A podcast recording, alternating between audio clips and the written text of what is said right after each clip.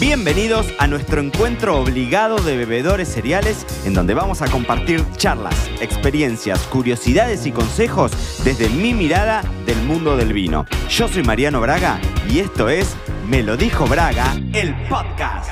Muy bienvenidos a todos a un nuevo episodio de Me lo dijo Braga, el podcast, y hoy vamos a arrancar una serie de dos, porque diciembre es época de, estamos en esta semana como rara, ¿vieron? Entre la Navidad y el Año Nuevo, es como que ya está, ya está el año perdido, estamos todos regalados y nos venimos con conclusiones. Hoy vamos a hablar de tres conclusiones vínicas que han quedado del 2022 y esto se va a complementar con el episodio del miércoles, que vamos a hablar de tres tendencias vínicas que se vienen en 2023. Y esa es un poco la idea. A veces a mí me gusta esto como para sentar un poco las bases y a veces me pasa de que en general todos los años suelo hacer estos balances de, tendencias del mundo del vino y demás y cuando voy a, recapitularlas y a volver a verlas me doy cuenta de que muchas de esas cosas que en algún momento fueron tendencia al año siguiente terminan siendo parte de tu naturalidad, del día a día, de lo que conseguís en la góndola, de lo que ves en el mercado. Entonces hoy en este episodio 136 quiero contarte sobre conclusiones que han quedado de este año, ¿no? Fue un año realmente de muchísimos viajes. Eh, para mí de, muchos viajes, muchísimos encuentros con productores, con realidades distintas, con mercados distintos, ¿no?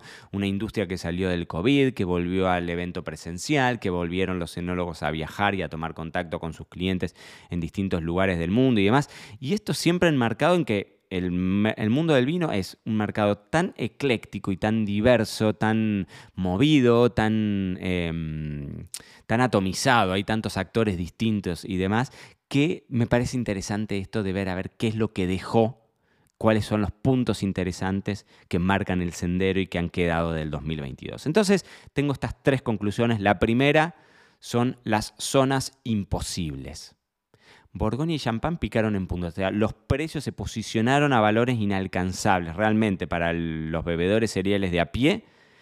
Comprar un vino de la Borgoña o de Champán se han, eh, se han, han, subido tanto sus, sus, números y se han vuelto tan prohibitivos y tan selectos para un público muy, realmente muy acotado, que hizo esto que regiones secundarias, y este de secundario lo pongo entre grandes comillas para, que no, para no herir susceptibilidades, pero otras regiones como alternativas a se hayan alzado mucho, ¿no? El Prosecco como una alternativa al champán es, muy fuerte, muy, visto. Algunos puntos específicos del Ródano, eh, ¿no? Que tengan, tienen mayor, eh, mm, digamos, espacio en la góndola comparado con los vinos de la Borgoña. O sea, hay casos muy interesantes, por ejemplo, como el de los cava, que acá en España siempre solían tener precios mucho más competitivos y eran como la opción barata a un champán, pero en los últimos tiempos se han posicionado súper fuerte en la alta gama también y es cierto que son excepciones, pero hay algunas etiquetas de precios altísimos que le compiten de par a par con, los champán, ¿no? que siempre tienen este,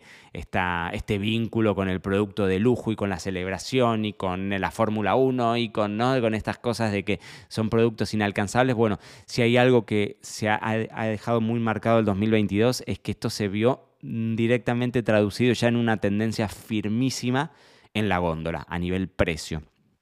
La segunda que quizás es para mí la tendencia más fuerte de este año y yo se las vengo contando y hemos hablado mucho en, este podcast, tiene que ver con la baja en el alcohol. Para mí es la, la tendencia más fuerte que se ha consolidado este año.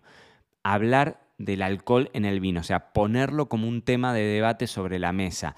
Voy a hacer acciones específicas desde la enología para bajarle esa graduación alcohólica, no solamente porque es un perfil de vino más bebible, sino porque el público me está pidiendo menos alcoholes. Esto eh, se vio en el que no sacaba el vino desalcoholizado, saca un vino de alcohol más bajo en algún momento en el episodio 40 si quieren ir a escucharlo, tuvimos una charla espectacular este año con Susana Balbo, que es una de las grandes ícono de, la Argentina en vitivinicultura y ella nos contaba su experiencia ¿no? con los vinos sin alcohol, con los vinos desalcoholizados, con los vinos de alcoholes bajos. Em, acá es muy fuerte, muy fuerte todas las bebidas, inclusive desde que Tanqueray te saca un gin 0% alcohol, que no es gin, pero que es 0% alcohol, hasta que te saquen versiones light, entre comillas, en donde en vez de ese destilado tenga 40% de alcohol, el destilado tiene 20% de alcohol, ¿no? Un poco más rebajado. Son tendencias fuertísimas que se ven en distintos ambientes de la industria en distintos mercados dentro de la industria de los alcoholes. Lo ves mucho en la cerveza, lo ves en la coctelería, lo ves en los menús maridados de restaurantes. Bueno, el vino sin alcohol o el vino con bajo alcohol es definitivamente para mí la tendencia más fuerte que dejó el 2022. Y la segunda tendencia que me parece sumamente interesante es la de pagar más por un sello verde pagar más por el sello verde. Es una tendencia, bueno, esta del vino orgánico, el vino biodinámico, nosotros la hemos sabido, le hemos hablado un montón y se viene hablando desde hace años. Esto no es una tendencia, el vino orgánico, vino biodinámico no es una tendencia del 2022, pero sí este año me sorprenden todas las estadísticas que leo y la forma en la que una certificación de este estilo, ¿no? De esto, vino orgánico, vino vegano, vino eh, que sigue prácticas sustentables. Bueno, este, es, todas estas, es todo lo que vos lees de las estadísticas, de la forma en la que esa certificación sobre estos temas te abre camino para que le subas el precio, aunque el producto sea exactamente el mismo. Es decir, mismo producto, pero con el sello el público está dispuesto a pagar más.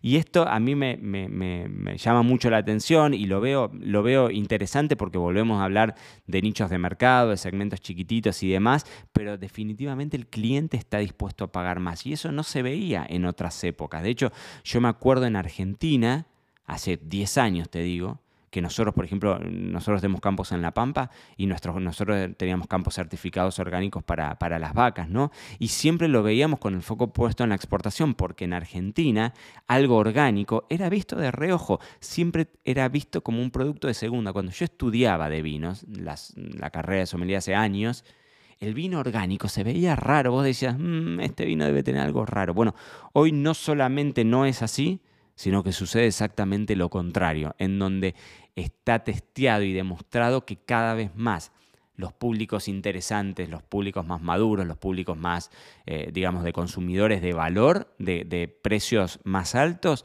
valoran y pagan más, aunque sea el mismo producto, si es que ese producto tiene una certificación, un sello verde. Esto de pagar más por el sello verde, la baja en el alcohol sin duda las más fuertes y esto de las zonas imposibles fueron quizás para mí las tres conclusiones vínicas más eh, rimbombantes, qué buena palabra, más rimbombantes que quedaron del 2022. Y esto se equilibra, esto se, mm, suma mm, al episodio del miércoles en donde te voy a contar las tres tendencias vínicas que se vienen en 2023. Así que ahí te espero, estate atento. Esto fue todo por hoy. No te olvides suscribirte para no perderte nada y que sigamos construyendo juntos la mayor comunidad de bebedores cereales de habla hispana. Acá te espero en un próximo episodio.